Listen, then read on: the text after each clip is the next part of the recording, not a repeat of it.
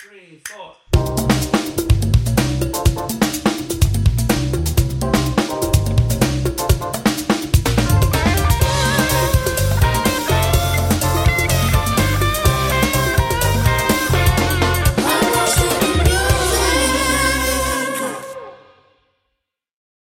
Buenas noches. Bienvenidos. Hellos. Bienvenidos. Bienvenidos. Buenas noches. Bienvenidos. ¿Y desde cuándo? Bueno, desde este momento. Entonces, eh, viene otro episodio del Listen to Music. El podcast. El podcast. Eh, estamos acá yo, el Polanco, Nelson Núñez, Pachi. Eh, que Pablo- no, me, no me digan Pachi, que pff, hace dos días que me dicen Pachi, por favor. Pablo Eh, está eh, en nuestros corazones. He's on a mission. The He's on a- Riverside. On location on En Riverside. el Riverside. Getting that money. Estamos aquí en otro episodio de nosotros, claro. Tenemos un invitado especial, eh, es. Gamal, escritor, periodista, eh, diseñadora de moda. She is the moment. Señores, ya, I refer to everybody as a she, because we all she's. El caso es que, Gamal, wow bienvenido, people. ¿cómo estás? Gracias por la invitación. Obvious. Estoy bien, con calor. Con. No, no, Calocha. Para nosotros es un placer tenerte aquí presente. Sí. Una persona ya de una- un trayecto tan largo que ha dejado shit. una huella por donde sea que ha pasado. Walters. Yo te mala. No, no, no, no. Hay gente, que, hay gente que en poco tiempo dejan una marca en la vida de los demás. Nosotros estamos conscientes de, De que esto no será la excepción. de que tenemos una excepción que Claro. te- estamos contando aquí con un invitado muy, muy 2020. especial. Por lo tanto, queremos darte nuestro más Cálido aplauso. Ah, Claudia, gracias. Vamos. Gracias, Me Patricia. dijeron que tienes tema fuerte. Tema estoy con loco que jugoso, empiece, en verdad. Teoría. Él va a dar loco cátedra. desde que naciste. Ella Ah, va a dar también. cátedra. Ella, esta es su dissertation. Esta es su dissertation. La UAS está, mi amor, en vivo viéndonos a todos. Este es. Para. There you go. Tú vas a sacar ciego hoy, more. Esta tesis tú vas a romper hoy. Se robó el examen. No, no, mi amor, él mató. ¿Qué fue, amigo? De la tesis. Ay, ay, Patricia. Yo, sé- yo, sé- yo voy a decir lo que me dijo Nelson el otro día. Que me dijo, Pájaro sin recursos. no, lo- eh, bueno, él me dijo sí que yo era una pájara sin recursos, pero también que yo era un cuero bruto, pero que yo daba risa. Y una payasa. Exacto. Entonces, gracias. Para los que no lo sabían. dolida, dolida. No, muchacha, Eso está en mi bio de Mierda, Instagram no, No deja pasar. Eso Mira, te- A cualquiera todos lo yo no me acuerdo. Pero ellos dicen que eso no es nada porque yo nunca me acuerdo de nada. Ajá. Y si no te acuerdas, no pasó. Talía. claro. Exactamente. Exacto. Yo- La clave para una buena conciencia es una mala memoria. Ay, sí. Profound. That-. Yo soy un santo. That's very convenient. Eh, vamos a arrancar. Ya dejen su relajo. Ya estoy seria. Sujel, toma el micrófono, por favor, y dale para allá. Primero, ¿de qué vamos a hablar? Eh, yo sí sé de lo que vamos a hablar, pero la gente que nos está escuchando está en ya. Ok, yo quería aprovechar la oportunidad para contar la historia de la música electrónica. Por varias razones. Eh, y también quiero como aclarar un poco. Yo pienso que ha pasado suficiente tiempo ya de la cultura de la música electrónica para uno como ya poder analizarla como un movimiento cultural, sociológico, filosófico y todo eso. Y también yo quiero, eh, a diferencia de cómo generalmente uno habla de estos temas, yo no quiero hablar eh, name dropping y, y hablando, o sea, no es tanto una historia musical, es una historia más antropológica y histórica de este movimiento. Ok. Y cómo se teje mucho con la, la- la historia y, la- y el pensamiento del siglo XX. Ok. Eh, y cómo llega a nosotros, que ahí yo quisiera, eh, cuando termine, hablar un poco de la relación de este sonido con la espiritualidad y eso. Señores, es una audición para, ser, para que él sea el próximo integrante y ustedes no ¿Tú, tú, tú- tú te deberías decir que la música electrónica es la nueva religión, la religión de este, de este milenio. Yo quiero, quiero llegar suavecito al tema, pero eh, lo voy a ir construyendo un poco de, de- de cómo el, el- el lado, eh, vamos a decir, eh, espiritual de, de esa música.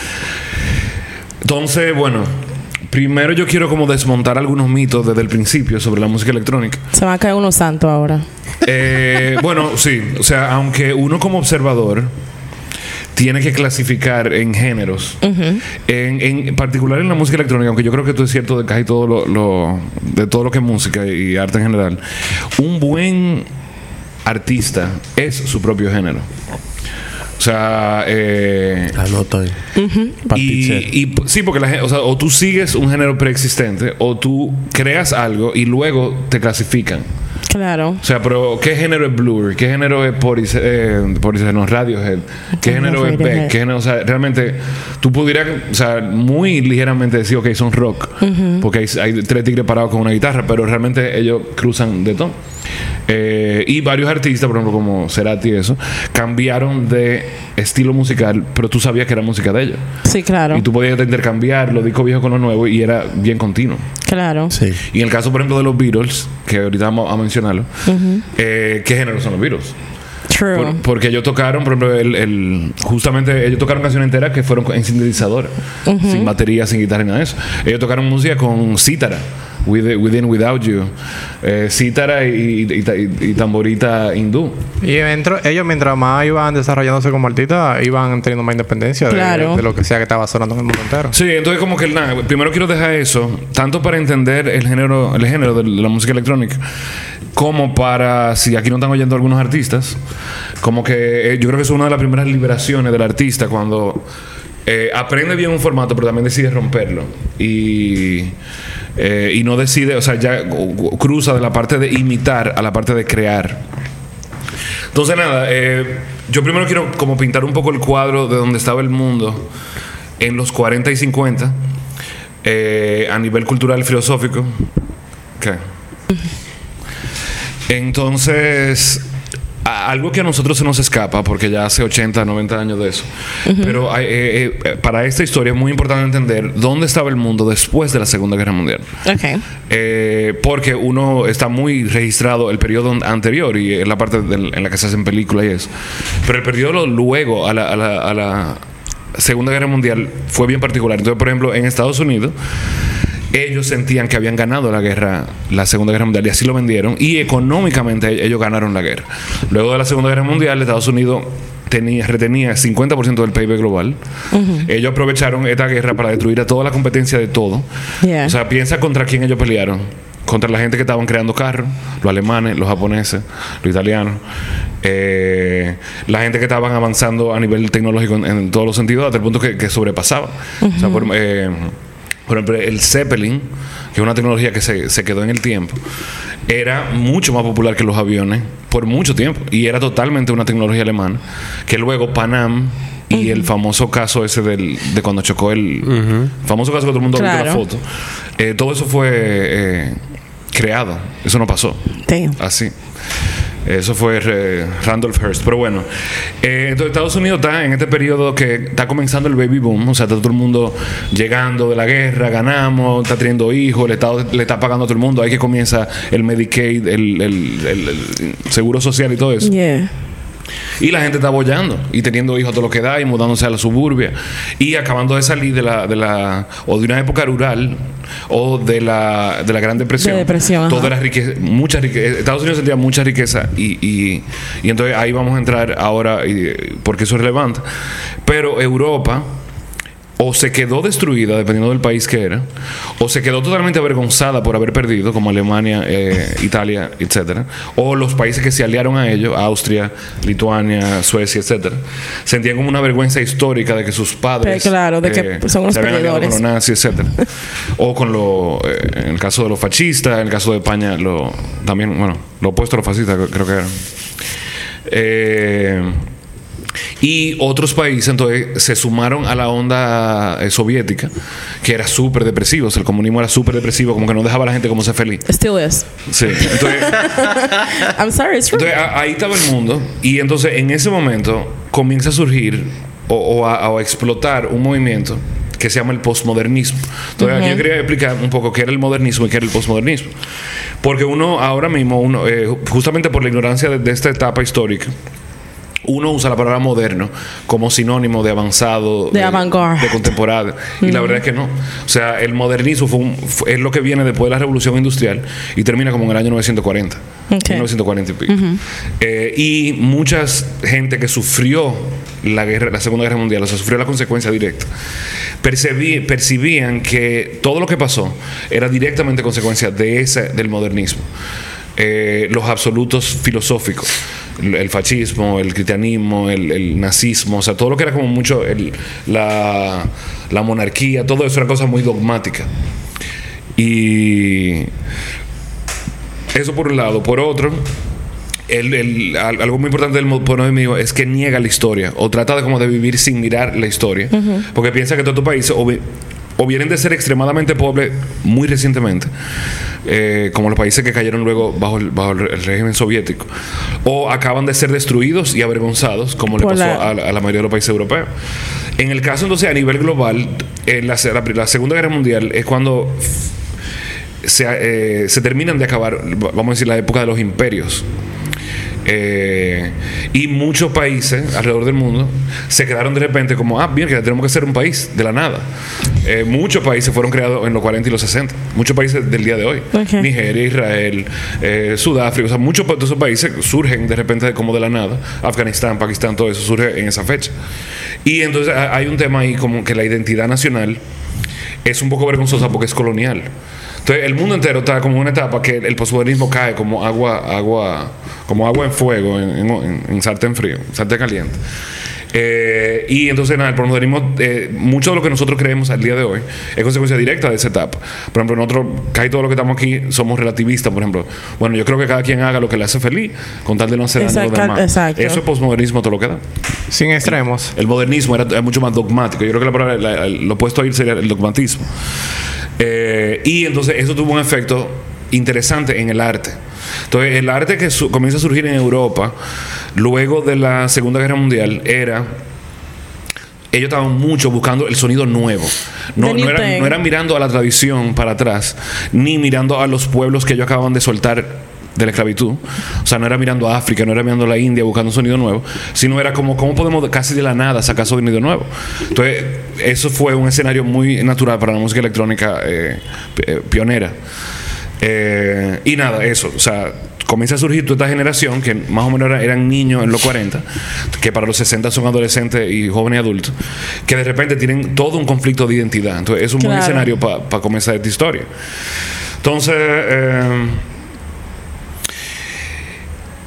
en el 64 surge Moog, o, o Moog inaugura su, eh, el sintetizador, el sintetizador portable. Entonces, antes de Moog habían una serie de pequeños movimientos, pero él es que lo hace portátil, barato y, lo populariza, el Moog. Entonces, con Moog pasan varias cosas bien interesantes. Bueno, déjame hablar un poquito de la prehistoria, pero en la prehistoria de la música electrónica está el theremin, está la música concreta de Henry, de Jacques Henry, eh, Pierre Henry. Y habían algunos pockets que- donde estaban experimentando con sonidos que veníamos a decir de máquinas. Eh, pero cuando con Moog y con otro, eh, más europeo, eh, ahí realmente se inaugura la época, yo diría lo que es como el inicio de, la, inicio de la electrónica. de la- de la electrónica.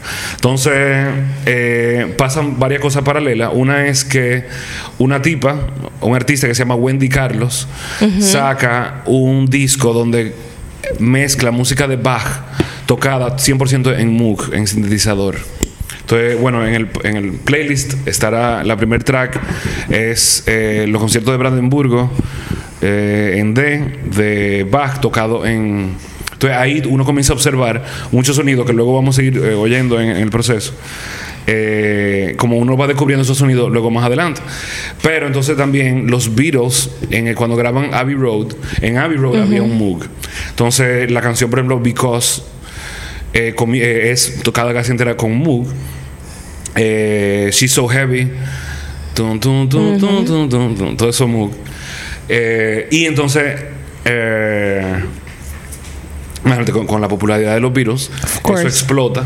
Y entonces entra en la época de la psicodelia. Entonces, el, tanto el rock psicodélico como una serie de movimientos que surgen ahí, en, en- en Jamaica sale el, el ambient dub y una serie de cosas, todo tiene que ver un poco con, con el surgimiento de la psicodelia.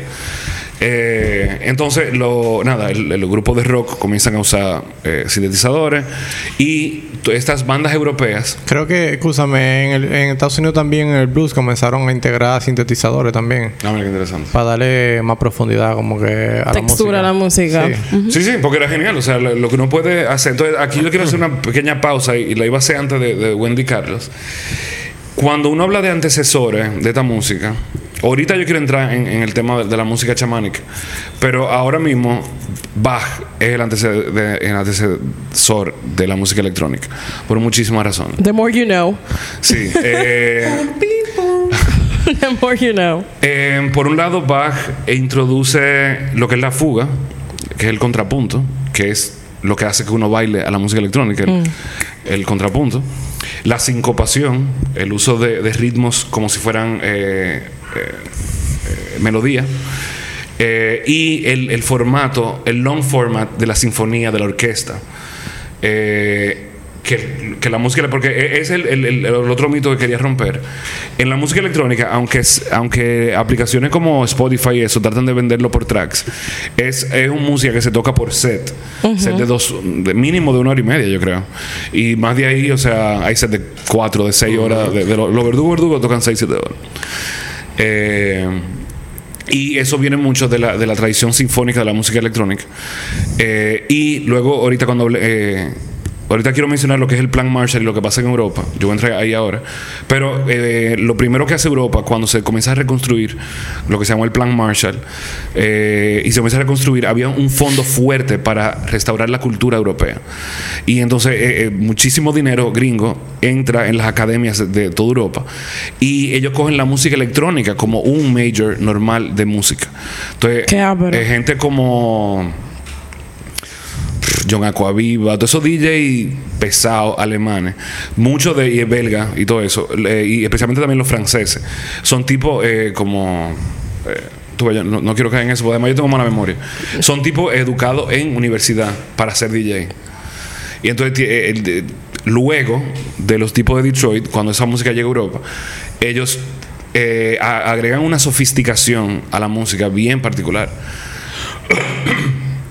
Eh, entonces también eso es algo que también yo quería como eh, elevar, redimir con esto un poco, que aunque uno reconoce la música electrónica mucho de fiesta y de eso, detrás de eso hay un eh, hay arte, hay arte, arte, arte. Y más que nada por el impacto que eso tiene con las emociones humanas, de que literalmente te pone a bailar por ocho horas. Eh, no es- Well, that mean, and whatever, pero Comiencen a name drop ahí. ¿Qué, me- qué pasa? entonces bueno, Yeah. Molly Fernández. eh, Entonces, como venimos hablando, esto, este proceso va muy de cerca con los avances tecnológicos. O sea, mientras va avanzando la tecnología, eh, estas cosas se van, se van, van, van perfeccionándose y también van agregándose género, agregándose niveles de complejidad y todo eso. Entonces, aquí llegamos a los 70.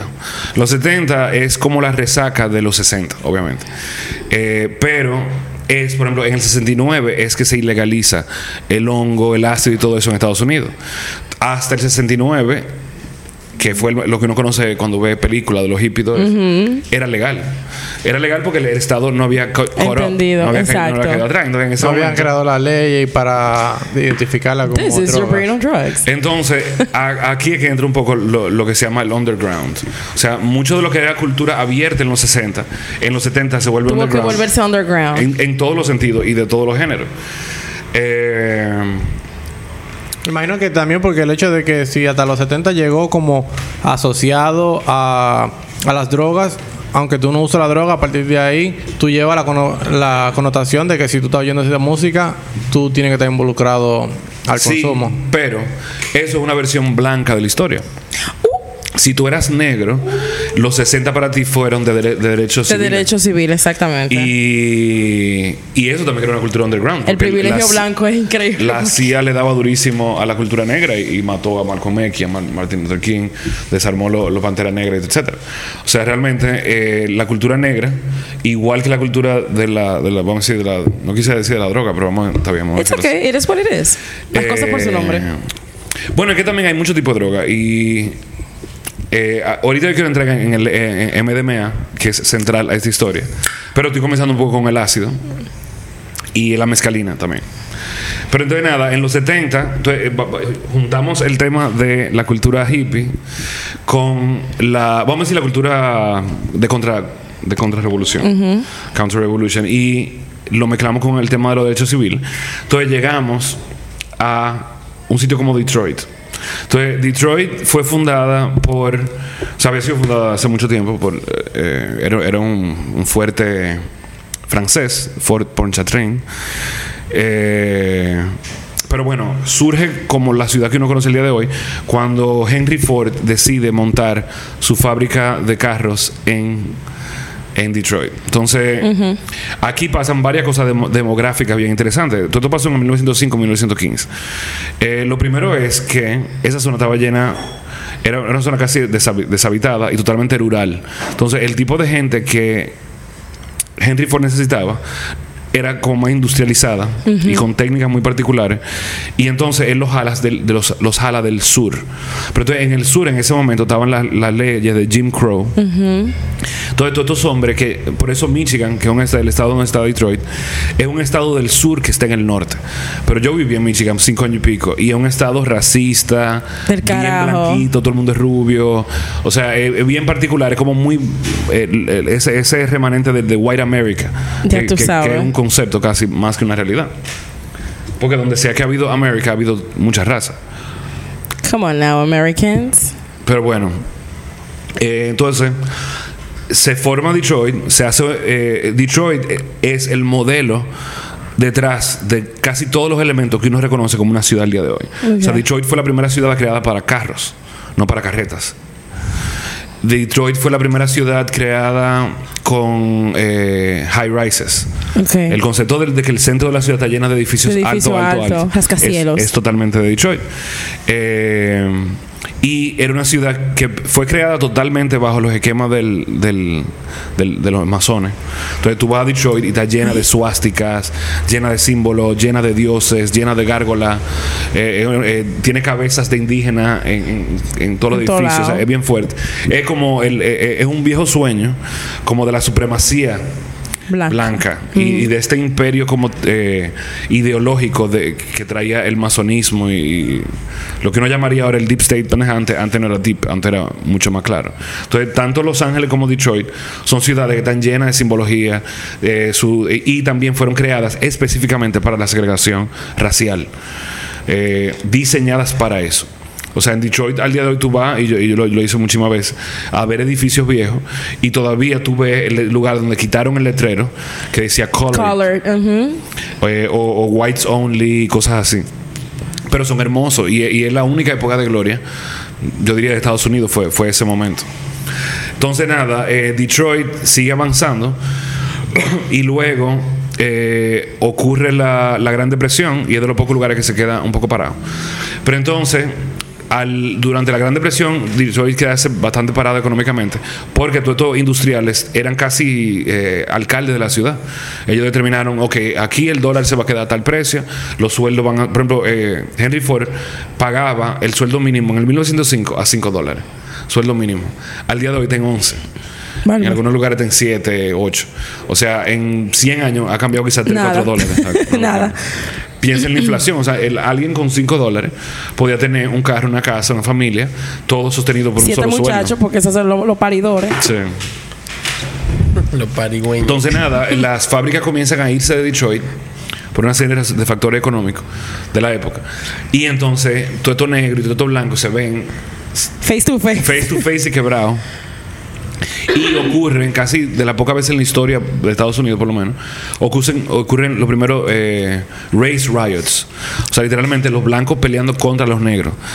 Bellísimo. Por otra razón que el color de piel. O sea, literalmente se vuelve. Y, y de ahí surgen los ejércitos negros y blancos eh, que uno ha visto. Por ejemplo, lo vio en, en January 6. Como, o sea, lo que crearon los Black Panthers. Con mucho, mucho proceso, luego uno lo puede ver en Black Lives Matter. Y lo que crearon lo- las milicias blancas para luchar contra los Black Panthers, uno lo puede ver en las milicias blancas que luego atacaron ahora en January 6, en, esta- en el Capitolio de Estados Unidos. Bellísimo también. Un O abrazo sea, a todos. estamos viendo una línea, una línea, una línea bastante derecha ahí. Sí. Entonces, eh, En ese sentido, los blancos se van para suburbia y, y po- populan eh, Michigan, o sea, lo, lo llenan de, de ciudades suburbi- suburbanas, y los negros se quedan en la- dentro de la ciudad. Una ciudad hecha para 5 millones de gente. Y cuando yo fui en el 2008, qué sé yo, tenía 400 mil gente. O sea, 5 millones de gente, 400 mil gente. Eh. Una ciudad básicamente abandonada. que es de donde incluso se crea, bueno, se, se- se- se aplica el término de Blumpen proletariat, que es alguien que está por debajo de la pobreza extrema. Eh, Y eso viene mucho de, la observa de los mismos negros, so- socialistas y nacionalistas, observando la realidad de Detroit. O sea, esta gente no tienen nada, no tienen fuente de ingreso, no tienen ni dónde. Si tuvieran ingreso, ni siquiera tuvieran dónde comprar comida. O sea, next level. Pero se quedan ahí. Entonces, en ese contexto es que surge Motown. En ese contexto surge el, el, el disco, Donna Summer, todo eso eh, Claro. eh, en línea directa de ahí. Obviamente el disco también tiene influencia de Giorgio Moroder, que también es un padre de la música electrónica. ¿Tú no puedes eh, dar un- una breve historia sobre cómo Donna Summer llegó a conectar con Giorgio Moroder? No la conozco a ese nivel. O sea, como de están en diferentes continentes. Ahí yo quiero llegar, y ese era uno de los mitos que quiero desmontar, que es que aunque aquí estamos recorriendo el mapa, y sí tuvo un origen, orígenes en diferentes lugares puntuales, eh, desde su, su incepción, la música electrónica eh, tiene un concepto de, de cultura supranacional. O sea, si tú eres un, un technohead o realmente el- tu nacionalidad a nivel de... Si tú eres alemán, gringo, lo que sea, y pasa lo mismo con los DJ. Eh, el nacionalismo ya no cabe ahí en esa descripción. Se vuelve una, una- una cultura global. O sea, el, el- el- eh, por todo lo que yo he descrito, todo, la cultura joven de aquel entonces estaba buscando cómo conectar globalmente. O sea, ya que no estamos divididos por la Sí, que no estaban en eso. Lo que estaban era en romper con la. Ya, Claro, claro. pero sí hay. Pero, por ejemplo, el, el yo lucharía, lucho, aparte del concepto de género, lucho un poco con ese- concepto de tecno alemán, tecno francés. Aunque sí hay cosas bien generales. Bien marcadas de cada. puedas- claro. Eh, pero especialmente en esta fase, que ahora yo voy a entrar, eh, voy a entrar como más detalladamente, los géneros y las nacionalidades se mezclan mucho. Entonces, eh, el- hay algo de Detroit que es lo que yo quiero eh, dejar como de, de- de sabor, que es como el, el- con la, la música electrónica, a diferencia de los demás géneros, eh, nace de un sentido de, de abandono, un sentido de soledad, un sentido de- de- del deseo de bus- crear orden del desorden. O sea, imagínate lo que queda después de una guerra. O sea, nosotros porque no- nunca lo hemos vivido, pero imagínate lo que queda culturalmente, sociológicamente. Lo que es para, para, para tu psicología y tu mente caminar todos los días al colegio, teniendo que ver edificios destruidos, Claro. con hoyos, sabiendo que ahí había gente y se murió en esa explosión, que todavía queda la evidencia de esa explosión. O sea, eso te, te jode el carro. Y, y que te dan educación como que todavía hay esperanza. Como que... No, y que tú tienes que seguir tu vida Se- normal. Así como que hay que mirar para adelante, no mire para atrás. Y tú estás viendo para atrás todos los días. Una película que cuenta bastante esta historia, pero de una manera totalmente a su manera, es The Wall de Pink Floyd. Oh, qué, qué, qué bien que tú mencionas eso. O Y sea, Tommy, recientemente, y recientemente Nelson eh, sí hizo un episodio acerca de- del trabajo de, de Pink Floyd de The Wall. Eh, Sí, hablamos tanto del el disco álbum, como la de la letra, película. de la película, de la, la gira, producción y todo eso. Sí, o sea, Pink Floyd fue una de esas bandas que definitivamente estuvo muy influenciada por el sonido. Y en el, puse en el playlist ahí, eh, creo que fue On the Run de Pink Floyd, mm. que, también se nota mucho la influencia de, la, de, la, tanto de la psicodelia como de la música electrónica. Entonces, el hecho de que un lugar tan triste, tan abandonado, creara todos estos géneros musicales, porque tú pudieras incluso arguir, Detroit antes de todo esto era Rock City. Eh, o sea, el rock, el jazz, el blues, El blues, claro. disco, el techno, el house, o sea, todo eso surge de Detroit. Una ciudad básicamente que está abandonada de los 50. O sea, es una locura pensar en eso. Y, y entonces tú dices, ¿por qué? ¿Y cómo? Eso te iba a preguntar ahora mismo, Aquí how? yo quiero romper un poco el mito que uno siempre tiene, que es uno de esos eh, mitos Urbano. limitantes que uno tiene. No, los mitos que uno tiene, el pensamiento limitante. Que es que tú necesitas mucho dinero para hacer lo que tú quieres, lo que, lo que tú crees que tú tienes que hacer. Y en este caso lo opuesto. Entonces, ¿de dónde surge mucho el techno y de dónde surge toda esta música de Detroit? eh, es como que cuando no queda nada más, queda el arte, queda la cultura y, ese deseo natural que uno tiene de, crear algo que nos una, que eh, eh, casi como de, de sobrecompensarte, como bueno, yo crecí pobre, pero yo puedo crear, yo, yo sé cantar y yo puedo ser Donna Summer, yo, puedo- yo sé tocar un instrumento. En el caso del tecno, que aquí ya entonces ya quiero entrar en la historia del tecno, fue bien particular porque literalmente fueron tres craqueros, craqueros. Ok, yo entendí rapero al principio porque Bueno. tú sabes, no quiere decir Ah, bueno, bueno, a todo esto, el- eh, estoy obviando un poco el hip hop porque hay mucho crossover Sí, entre la historia del techno y la historia del hip hop. Hasta, hasta en todo lo que te estoy contando, Bueno, sí. todo eso también produjo el, produjo el hip hop. el hip hop. y muchos artistas, algunos que yo voy a mencionar, ah, fueron crossover del hip hop. ah, porque el hip hop, como se toca por tracks, muy naturalmente comienzan a surgir DJs, que es el nombre original. Claro. Porque para una noche de discoteca de hip hop tenía que haber un DJ mezclando estas canciones Sí, que no incluyeran lo- toda la, la parte que hablan mierda y que y todo eso crossover y fades y, y, y los tipos estaban mezclando mezclando full Claro. Y muchos de ellos como DJ Dion y todo eso hicieron crossover del hip hop y, y le, metieron el sabor a un poco del hip hop Eh, ah mira después me meter ahí de DJ Dion en el yo lo pude entrevistar a él entonces nada Derrick Mills, Derrick May, Jeffrey Mills y Juan Atkins. Ellos los tres eran de un, de una- de un mismo colegio, una zona que se llama Belleville. Entonces le dicen The Belleville 3, los tres de Belleville. Claro. Ahí hay otro nombre que falta, que es eh, Knowles, eh, de tipo Freddy Knowles.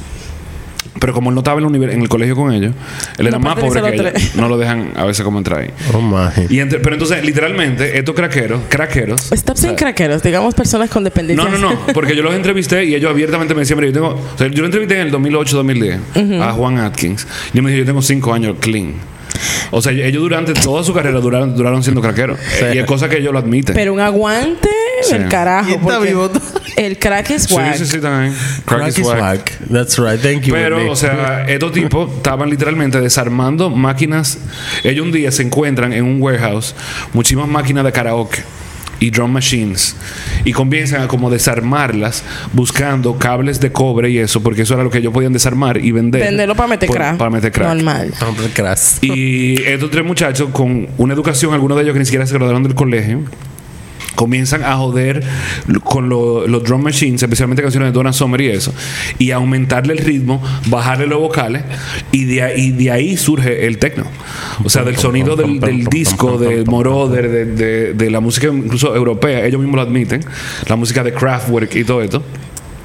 Pero ellos decían, estos tipos están en crack, esta música europea es muy europea, vamos a subirle el BPM y de ahí surge mucho el... el- eh, y en el caso del, del disco, ellos decían, coño, esta música nos encanta, pone a todo el mundo a bailar, pero es muy, muy gay, es muy flori flori, nosotros estamos deprimidos, nosotros estamos aquí viendo, flamboyant. viendo cosas feas.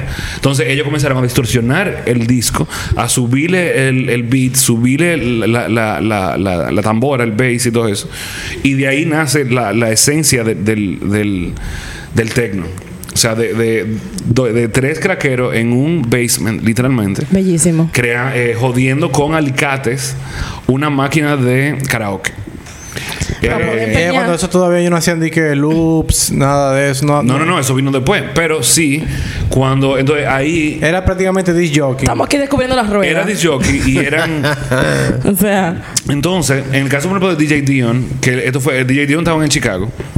Ellos se dieron cuenta que la única manera sostenible de ser craquero era también vendiendo crack. diablo. Entonces, ellos comenzaron, I mean. ya que comenzaron a hacer estas cosas y descubrieron que tenían algo en la mano, comenzaron a tirar fiestas para, Para que los craqueros ahí fueran mismo, y ellos vender ahí claro. mismo. Entonces, DJ Dion. Marketing, eh, carajo. Pero bueno, eh, ellos lo hicieron en Detroit. El crack era el merch. Eh, y eh, DJ Dion lo hizo en Chicago. Que entonces DJ Dion, por ejemplo, eh, al final del concierto, él tenía esa aspiración interna de ser músico, pero él sabía que él, nu- que él nunca iba a llegar a ser rapero o algo así.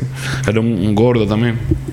Alguien con, con sobrepeso, sobrepeso, como o sea, que estaba complejado con su físico y él decía como Morbidly ob- obese. Bueno, también que tenía limitaciones de quizás de caminar y cosas así. Claro.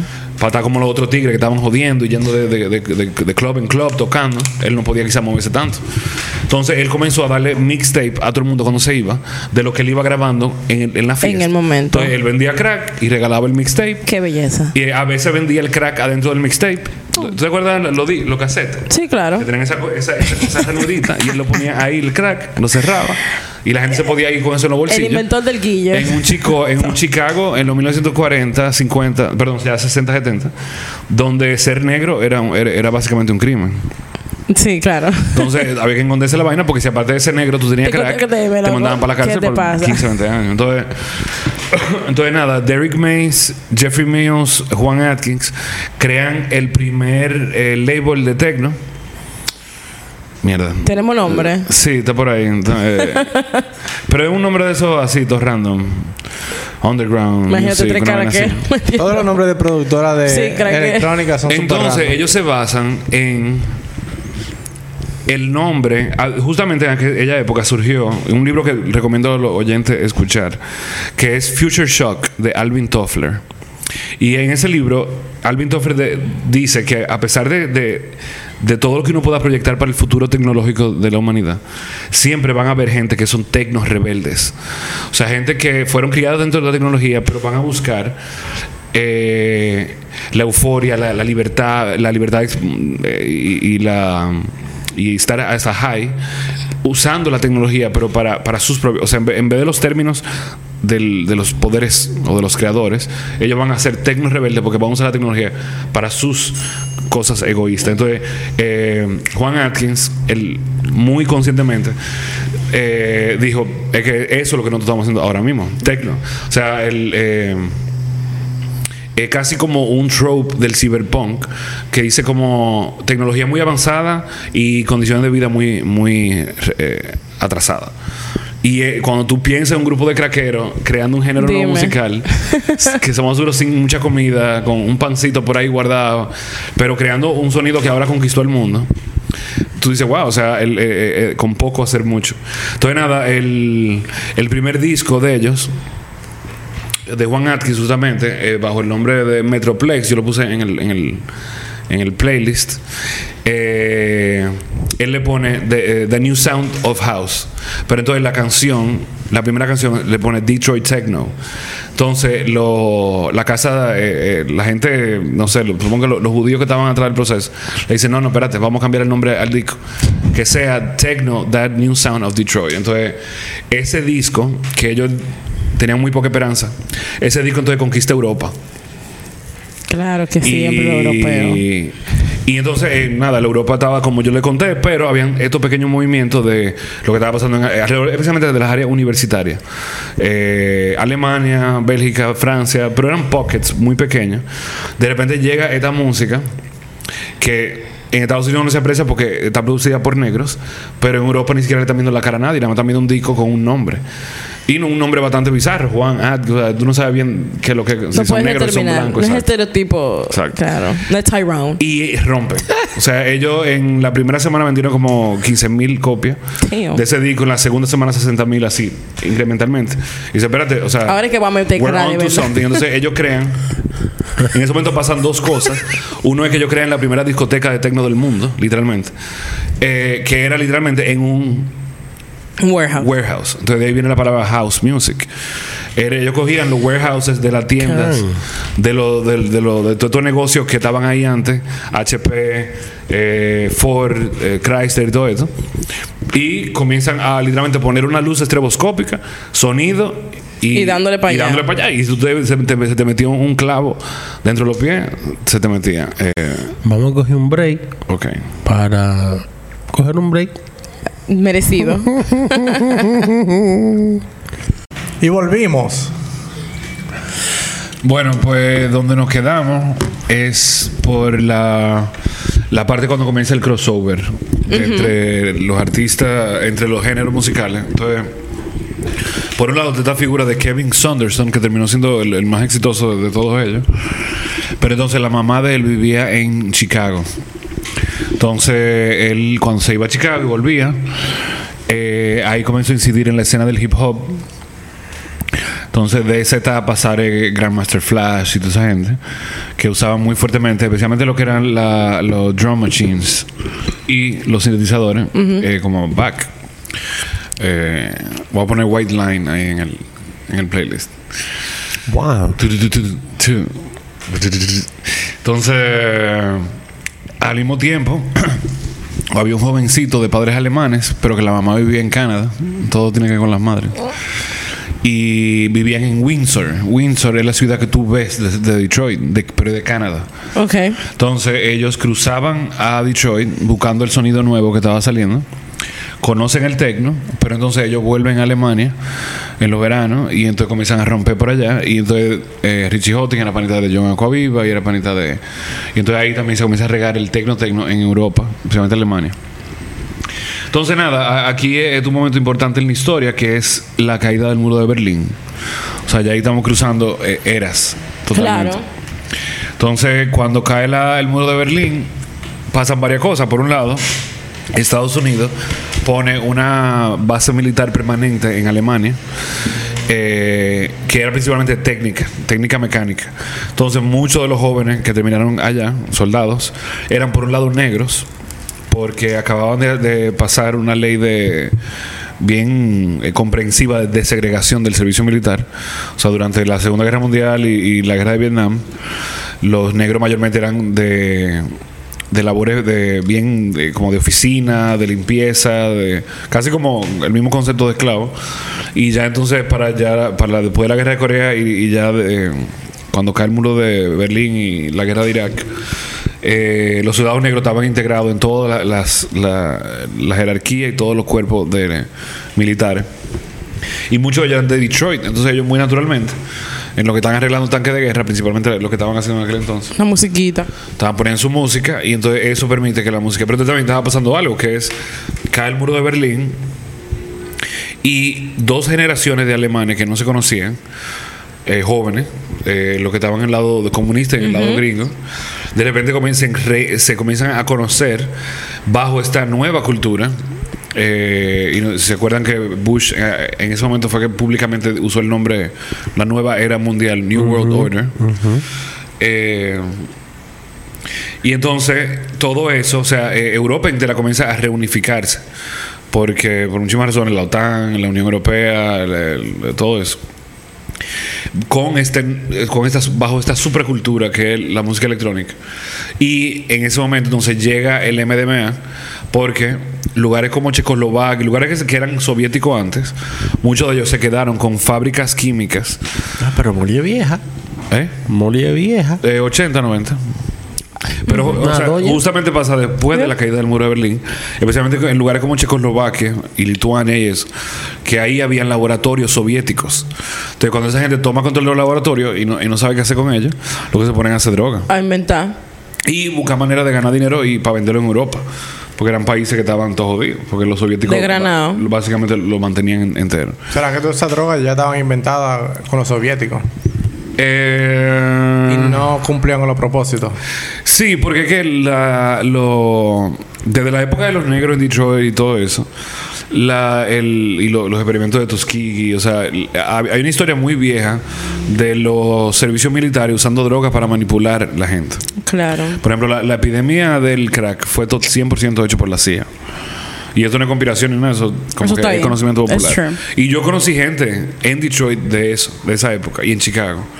Y ellos me decían, o sea, sí, nosotros nos levantábamos, cruzábamos lo- los tracks del tren, o sea, los bordes de la ciudad, y ahí estaba, pum, el crack de cada día.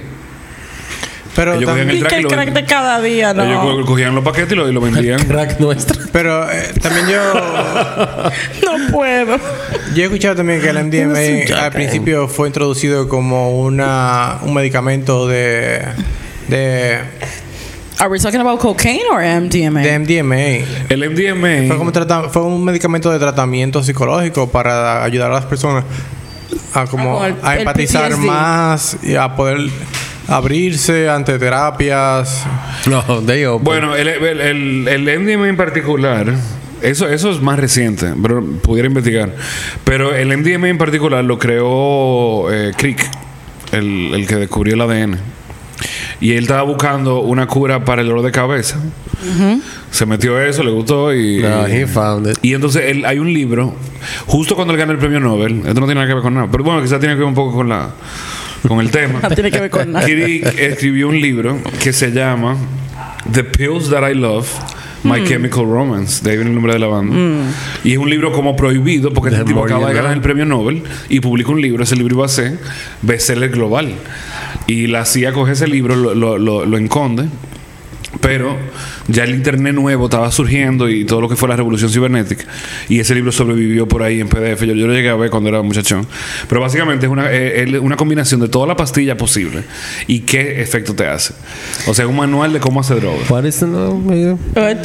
The? Pills That I Love, My Chemical Romance, como, el- como la banda. De ahí viene ese el nombre de la banda. Ah, está mi sopa. Pero bueno, entonces con, cuando llega el MDM a, esta nueva Europa, nueva, nueva Europa, do- dos veces nueva, eh, y con esta supracultura de la, de la música electrónica, conquista Europa, conquista Europa. Y entonces ahí surge el movimiento Love, el- un festival que en un momento llegó a tener un millón de gente. Eh, ahí explota el movimiento LGTBQ, ahí explota la cultura rave, la cultura clubbing. El rave es, para el, para el que lo conoce, rave realmente es al aire libre y clubbing es bajo techo. Y rave es mucho más underground, tiene que ser, tiene que ser mucho más eh, whatever que el clubbing que tiene que ser más, más estructurado. Porque hay que pedir licencia de alcohol y. Claro. Claro. Y eh, mucha de esa, eh, la razón por la que las drogas son tan populares en esa cultura, para terminar de explicarlo, yo creo que I'm uno es it. por lo demandante físicamente que es. Dos, porque te acerca a la música. Pero tres, porque eh, originalmente surgía en lugares donde no podían tener licencia de alcohol. Había que meterse algo porque ya que Exacto. no me puedo ver el traguito, Pero me meto no el tener licencia de alcohol le daba muchísima libertad de que la policía no estuviera chequeando y podían realmente hacer underground. Entonces, en aquel entonces, ah, que se prohibieron luego en el 93, había muchos que eran smart drinks, que es lo que... eh, Los rufiados. sí, pero era, eran sustancias mucho que- naturales eh, y alguna química. Ok. Power water. Eh, sí, le decían smart water, smart juice, smart drinks. Hay muchas canciones por ahí que hacen referencia a eso. Y Or in the words of Michael Jackson, Jesus juice. Eh, y no, y, ok, algo que iba a decir en- en la- sobre la época del crossover es también que eh, este mismo que yo mencioné, Wendy Carlos, que hizo el disco de, de música de Bach en Moog, en sintetizador. Wendy Carlos luego pasó a hacer los soundtracks de la película de, de, de Stanley Kubrick. Wow. La naranja Oye, qué- mecánica. oye, y, qué maldita eh, The Shining. Ella fue que hizo el soundtrack. Entonces también, eso fue otra de las maneras en que el, en que el sonido Moog sintetizador como que entró en la cultura popular. Y hay que recordar que en el 69 fueron al espacio, entre comillas, también. Y explota la era como eh, culturalmente, la, la era espacial a nivel cultural. Entonces, los muñecos, o sea, entonces ahí llega la radio, llega la televisión y los sonidos se usan para muchas cosas, como para expresar ese concepto del futurismo. Que estaba muy presente en, en esta cultura, el futurismo. Yo no. Yo tampoco creo que eso pasó, pero bien. A mí, mira, no me vengan con teoría de conspiración que yo soy adista. Girl. Love it. No, han- no nadie ha muerto por algo, eh. Y que ahora comenzaron el programa de nuevo para entrenar a la gente que puedan ir a la luna. Por primera vez. Eso, eso es imposible. O sea, ahora mismo es imposible. Porque alrededor de la Tierra hay una... O sea, entre la Luna y la Tierra hay una vaina que se llama The Allen Belt. Que Van Allen Belt. Que es un cinturón de radiación insoportable. O sea, casi ni las máquinas pueden cruzar. ya, tú sabes. O sea, su- se supone técnicamente que nunca hemos llegado a la Luna. Ellos fueron, ellos fueron. Be fucking for real. Yo realmente no, no, no, la evidencia es bien floja Es una fotico. Floja para.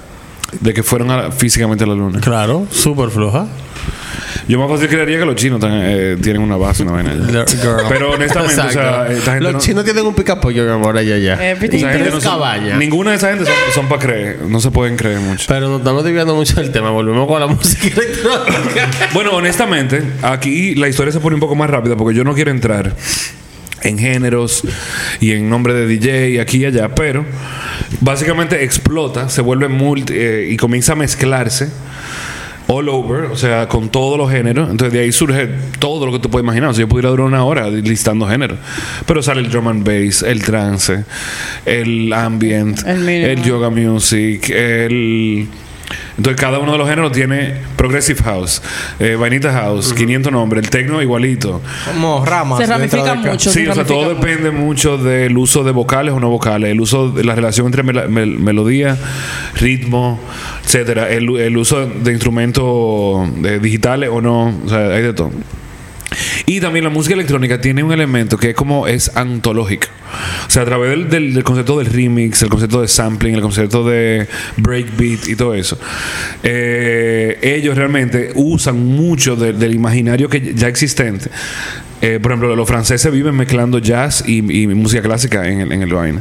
Eh, los de Chicago y LA mezclan mucho hip hop, Mucho hip mucho hop. soul, mucho, tú sabes, eh, y muchas de esas canciones originalmente se hicieron con sintetizadores. Eh, de, de, de, de- o sea, desde desde el soul y todo eso ya, ya estaban usando.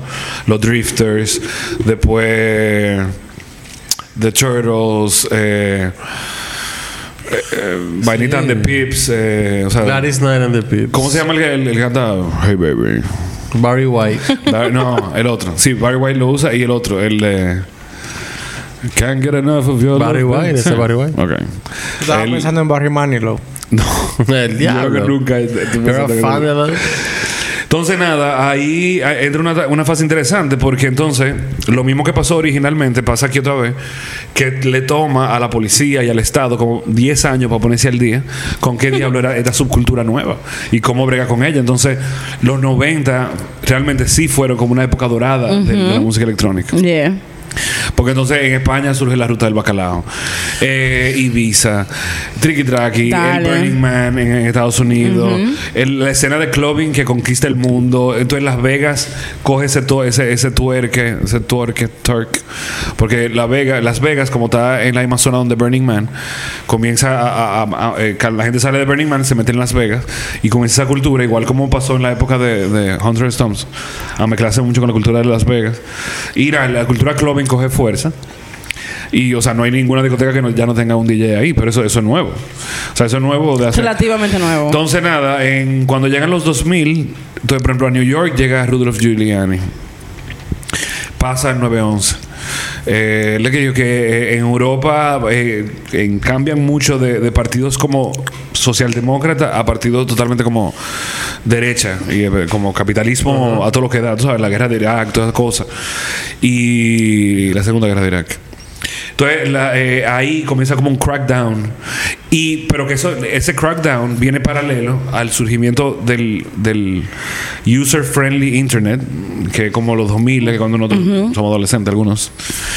Eh, y entonces llega Napster, SoundCloud, Dale. eh, Shark, whatever, ¿cómo era Benita Shark? Y no podemos Groove Shark. Groove Shark, diablo.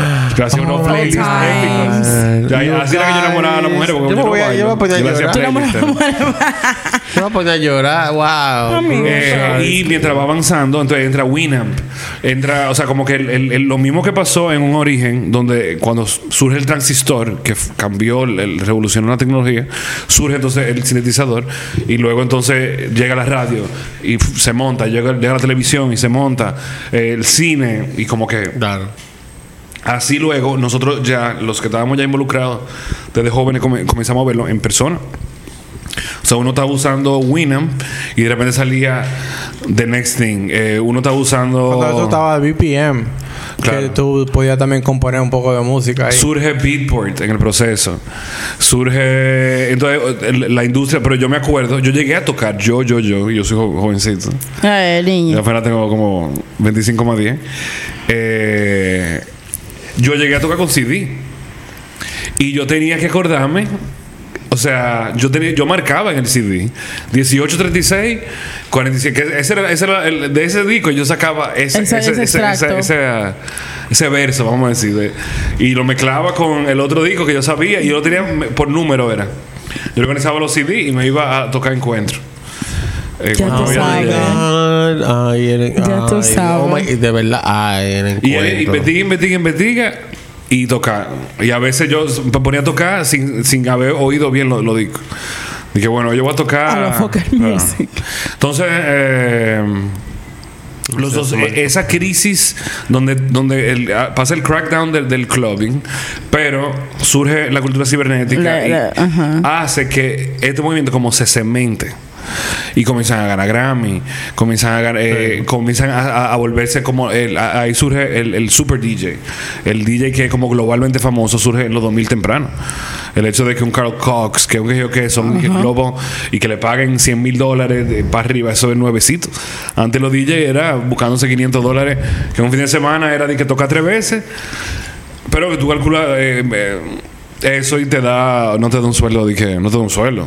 Y, No, pero y- y tú tienes que sudártelo. Pero te vive la vida de artista y te lo goza. y lo traguito estás de país en país, Sí, viajando pero el problema es que eran buenas superhombres que Pero mira, que eran celebridades. Yo, yo llegué hace Sí, mucho tiempo pero con DJ eh, y sea que tú tocaras, iba a tener el público que te iba a alabar como que tú eras de que...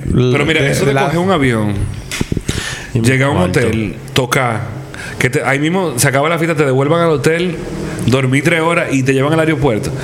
Y hacer eso varias veces en diferentes lugares del mundo, lo que te pasa la vaina de, de ¿cómo se llama? De Fight Club. Que llega un momento que la mente se, te Tú hace un crack. fundes, claro. Te, te- te hace un break. Pero todo tipo son locos con la ketamina, porque la ketamina te hace sentir cómodo, como en esa bizarrada. Pero bueno, entonces el- en esa ahí. etapa, entonces los 2000 temprano a, a la mitad, hasta el 2008, porque el 2008 es un momento bien particular. Eh, que pasa todo esto, ¿verdad? Beatport, pa, pa, pa, pa, pa, los Grammy, lo esto, la, la, la. La- ya, ya es normal usar sintetizador en, en música electrónica en la película. O sea, ya todo eso se normaliza. Tron. eh, o sea, ya, ya es no- normal. Entonces. Eh, mira, me fue la idea. ¿Qué es lo se cementa. El, o el punto es que el movimiento se cementa ya como un género establecido. Ya no es underground, ya es como Es algo más. Exacto. Comienza a mainstream. Y de ahí surgen los los David Guetta y los Swedish House Brothers. O, ¿Cómo es? Mafia. Swedish House Mafia. Y hay artistas, o sea, tú oyes un, un, los discos de Drake, por ejemplo, para decir un nombre más o menos reciente, Mm. son electrónicos. Yes, they Ni are. siquiera son hip hop. Y agárrame ahí. He's Por a eso pop es artist. que pues yo siempre he dicho que él es un pop artist. Y la gente se quilla, pero es que es Él no es rapero, Él no es- Claro, él era un child celebrity.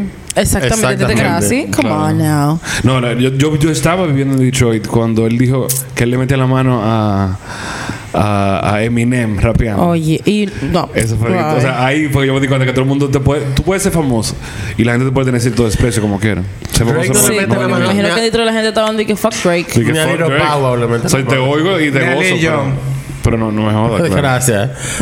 Bow Wow en aquel momento le mete la mano rapeando. Pero, come on. Entonces, RuPaul rapea mejor que él. En el 2008 llega la crisis económica Ay. y, Y no se ha ido.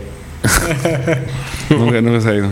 La mierda. Entonces, pasa algo súper interesante que es como un nuevo tipo de underground eh, explota en ese momento que ya existía, que es una línea directa entre Ibiza, Burning Man, la cultura de, de de California. Como que hay unos puntos que se mantienen se mantienen siempre activos desde el principio. Ibiza, eh, Alemania, Detroit, eh, que van así que Yo son diría como que los hay, focos. hay más que nada cosas culturales que se repiten, porque en, en el 2008 en adelante, que fue una etapa que yo viví, volvió un poco la época de los 60. O sea, de repente está todo el mundo con la misma mentalidad, la misma edad, todos teníamos 30, eh, whatever, no, el 2008 yo no tenía 30, yo tenía 25, 26, todo el mundo era más grande que yo, pero de repente estaba todo el mundo como igual de quebrado.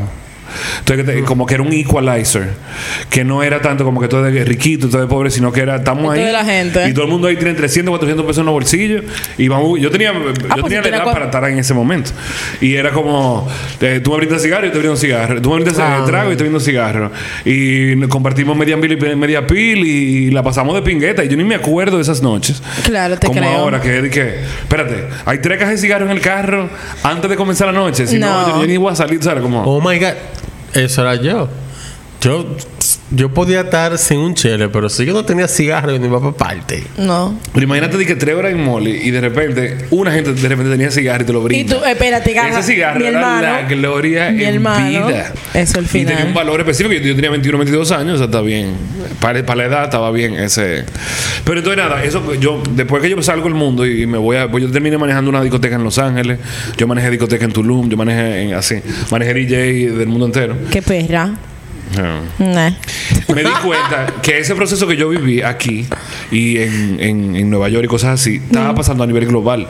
O sea, de repente toda una generación le quitaron lo... O sea, todos nosotros crecimos pensando que éramos ricos, que yo que, que tenemos todas las oportunidades.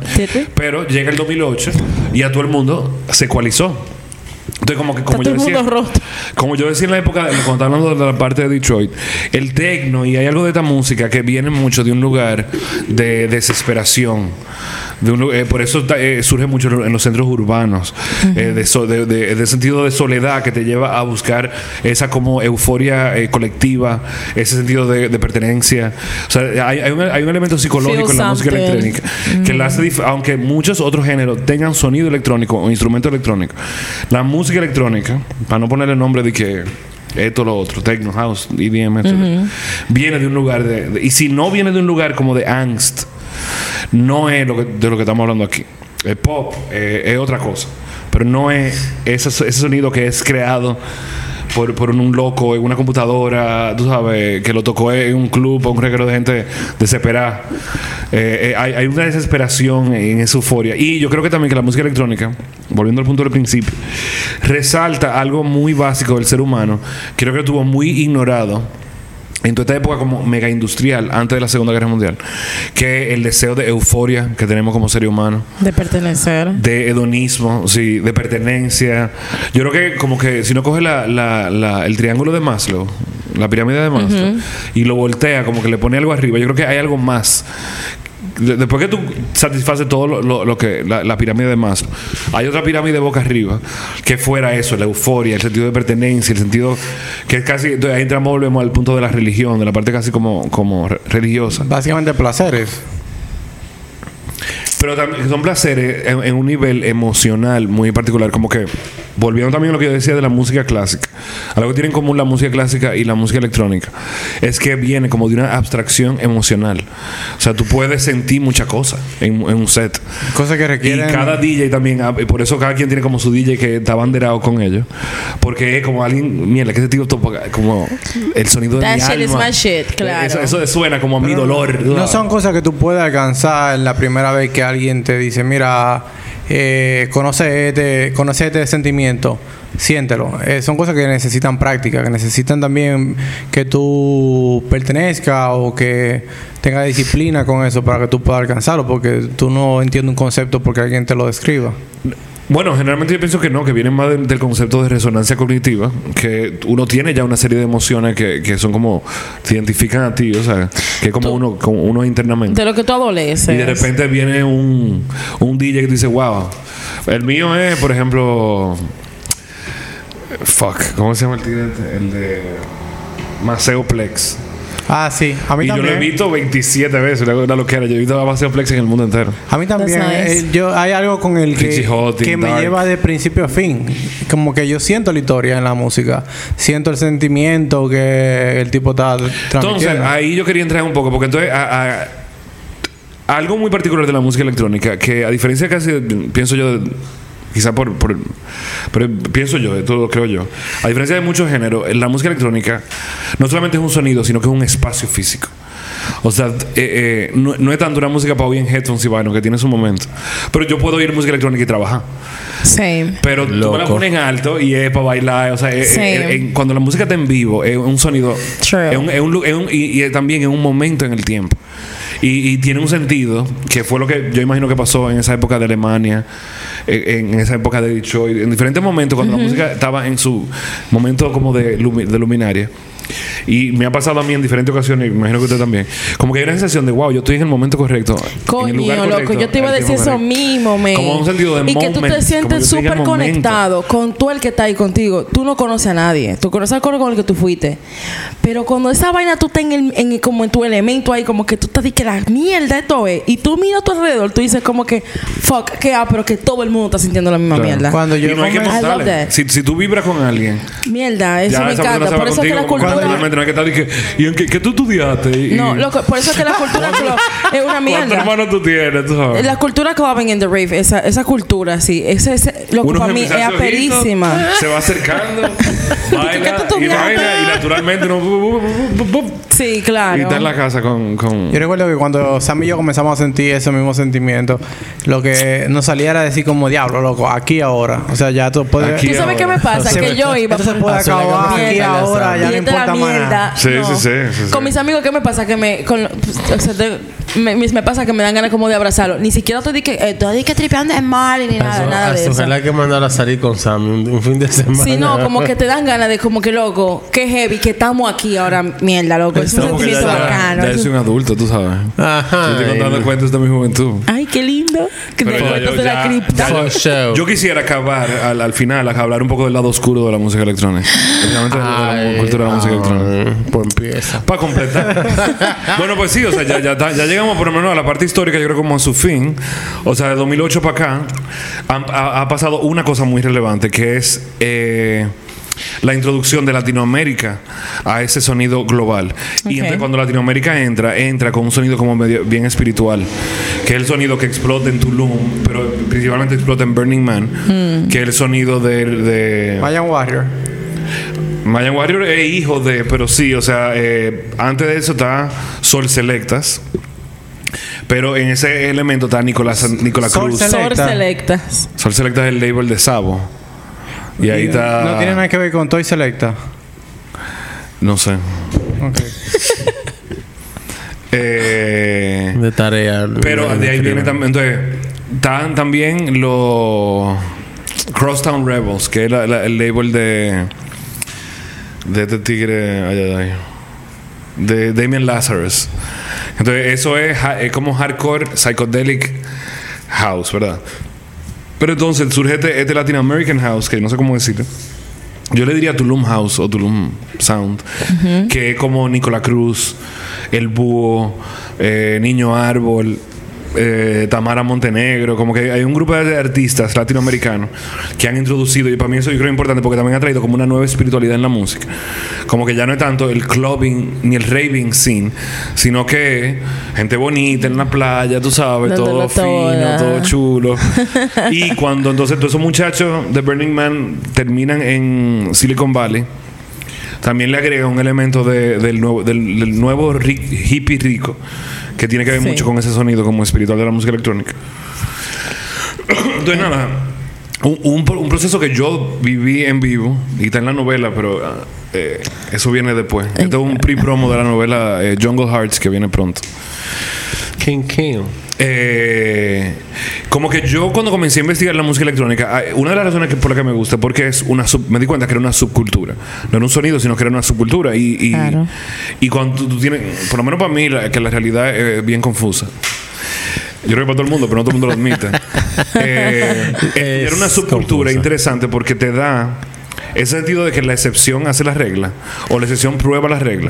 Entonces, cuando tú tienes una subcultura que es algo masticable, tú coges un cuadro de la humanidad, del, de- del ser humano, de, de- de la época y todo, bien particular, digerible. Tú no estás mirando el cuadro completo, tú, no estás- tú estás mirando el cuadro completo, pero desde un ángulo muy específico. Eso te da una subcultura. Hay miles de subculturas, pero esta es una de ellas.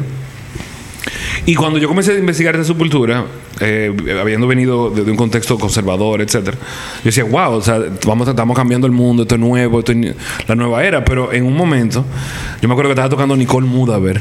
Ta, ta, ta, ta, ta, ta, esta pajaraza con parecía una brujola así Eh, y yo coño me di cuenta de que no que esto no era nuevo que lo que nosotros estábamos haciendo en las cuevas dando vueltas alrededor de un fuego con las tamboras era el mismo el mismo proceso. O sea nosotros que ahora estábamos volviendo Ay, por, por el hecho de que el sistema se destruyó alrededor de nosotros estábamos volviendo a una época chamánica una época tribal Eh, y, y fue como Yo siento que me acaba de explotar una pila o algo. Yo también. Yo estoy mal ahora mismo. que es estoy- como que el, el- el- el corazón pulsante del- de la humanidad es ahora el, el sonido de la nueva era, o sea, del tecno, la, la música eh, electrónica. Ay, diablo, qué maldita conexión. Por eso fue que dije que me siento como que me explotó una vaina en la cabeza. Como que, Eh, eso, wow. eso es lo que yo quisiera eh, que pase con el que coacha esto. Porque también, entonces, algo triste que pasó, y entrando ahí, entrando en el lado oscuro, se quedó, luego de que pasa todo esto, y el hecho de que esta cultura no se ha registrado y no tiene como archivo, y no tiene. Hay, yo he encontrado quizás tres libros y tres documentales en total de este tema. Son muchas cosas que yo he investigado yo directamente con, con lo- con la gente que lo creó. Eh, la gente ahora sale to- todo, todos los viernes. Ahora, hoy es viernes, no hoy es jueves. La gente, pero ya, la gente está metido en lugares clubbing. No, ya, Pero- ya los jueves la gente está. Pero sin la cultura que miércoles. sin la, cuando tú le quitas la cultura que está detrás, la cultura de, Mi de- día favorito para beber a de- los jueves. y la cultura de momentum, la cultura de, de euforia colectiva, la cultura de, de, gru- de grupalidad, de, tribal, de tribalismo, de chamanismo. It's just people Cuando- doing drugs. tú it's just people doing drugs. Y ahí fue que yo a, los- a los 30 años pisaba. O sea, el día que yo cumplí 30 fue el día que ganó Trump. Qué mal. I'm so 9 sorry. de noviembre de sorry. 2016. Y fue como, coño, si él, si él lo logró manifestar una realidad bastante difícil de lograr, Bueno, pero. yo puedo lograr la mía. Y fue como, Él vive en un país de gente bruta. yo, olvídate de eso, olvídate de eso. Porque yo soy global. Yo soy palestino, dominicano, o sea, yo soy global. Y yo me estoy, yo- o sea, yo soy global. It's the moment. Yo viví en el mundo entero. I said it. Entonces, nada, eh, ahí fue que yo me di cuenta que había perdido como el the heart. Y yo me acuerdo un día que yo estoy caminando, ya era mi, uno de mis últimos días en Los Ángeles, y estoy en un Whole Foods y vaina. Y estoy ahí, ya, como que ya bien desconectado del mundo en el que acababa como de vivir por casi 10 años. Y de repente, en el, en el speaker Ay, de Whole Foods, ponen Sky and Sand de Paul Kalkbrenner. In the morning, when the day has found I will find you in the place I Y tuviste ahí una epifanía. No, loco, me sentí como, como un viejo que está con los hijos en el supermercado. Y tú que Porque fue como, wow, esta música, yo me acuerdo tantas veces haberlo oído de After o saliendo con, con amigos míos de- del, del After más After, como, wow, Pero- qué, El after qué del noche más after. gloriosa. Pero Nosotros como que estábamos en el momento y ahora bien salíamos con esta canción de Paul Kalkbrenner y ahora es una música que ponen en los supermercados. Como que había perdido su alma, El su heart, momentum. el soul. Que hasta yo me sentí como hasta No, viejo, como coño, que ya yo, ya yo no soy The Children of the Promise, ya, yo soy... lo- Pero esa- pana. ¿Qué tal si cumplieron el cometido? Si simplemente alcanzaron. Pero eso fue, o sea, estoy hablando de que estoy El en un- otro día yo estoy en un bajón de un festival en el desierto de Mojave. Porque sí, lo que- Y estoy comprando comida en un Whole Foods y ponen una canción que yo oí mil veces. Y entiendo, fue como, pero y si- si, todo lo Pero que mira. abogaban en ese entonces, cuando estaba, cuando la escena era underground, era de que romper las fronteras, eh, abrir las mentes de todo el mundo, tener más empatía entre todo eh, la civilización. Eh, y ahora mismo se está viviendo eso, que con todo el hate que hay, el hate viene más porque se está teniendo una resistencia a todas esas cosas por las que se estaban abogando dentro de la escena en los 90 y en los 80. Y, y es lo que yo siento que, que al contrario deberíamos estar orgullosos. Lo que pasa es que no tenemos el mismo sentimiento de pertenencia a un grupo que selecto es que, que, ah, teníamos antes. Ahora es como que simplemente pertenece a todo el mundo. La generación Es verdad. X y los millennials están muy presionados, crecieron muy presionados con ese tema de que son el futuro y el cambio y todo. Whitney Houston fue la primera. I believe the children are the future. Bitch, you're dead.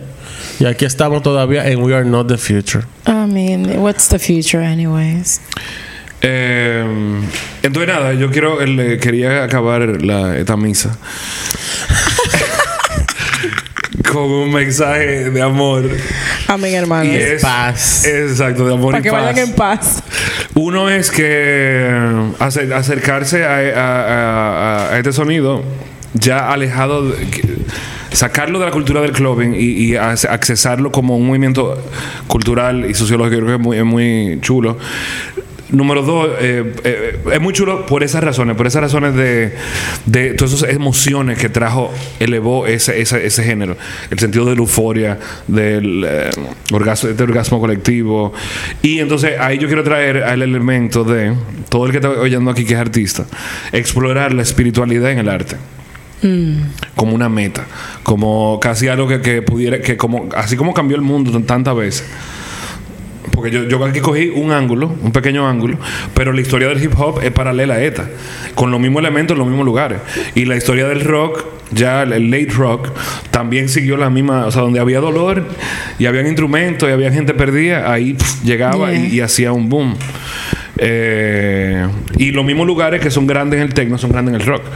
O sea, el, el techno es el movimiento que va después del movimiento del rock.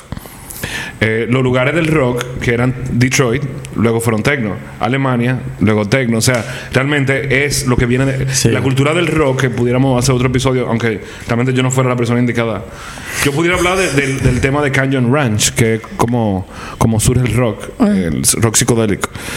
Eh, pero bueno, eso, explorar la espiritualidad en el arte y accesar la música electrónica y el concepto de la fiesta desde un lugar mucho más, eh, un lugar espiritual, un lugar de, yo voy aquí a, a básicamente hacer un ritual, pero no es la religión como uno la conoce, que lo bueno es como idílico, No, los santos, algo los más- ángeles. claro. algo más Esto de es yo, exacto, esto es eh, religión del Más cuerpo. espiritual, claro. Religión de la gente, la religión, la religión del- de los Del ojos, pueblo. de la conexión humana, del corazón.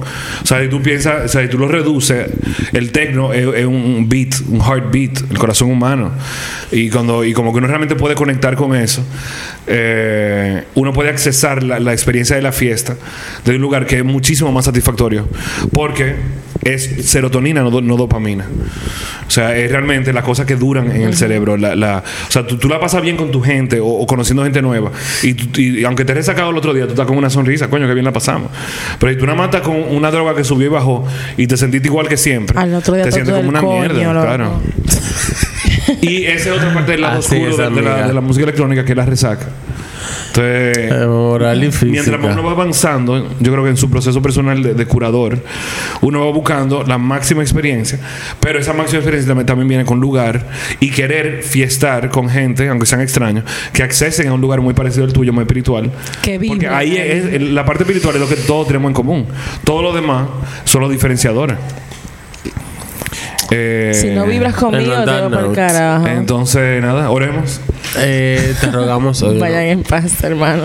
Soel, muchísimas gracias de verdad por el episodio. Súper Está interesante. demasiado heavy, en verdad. PS, yo dejé Nueva York fuera porque odio- tengo un- una tirria particular en New York. Te iba a decir odio. Pero New, eh, New York tiene, tiene sus momentos. Girl. el luminario. Su momento de gloria. Que Andy Warhol tiene que ver ahí.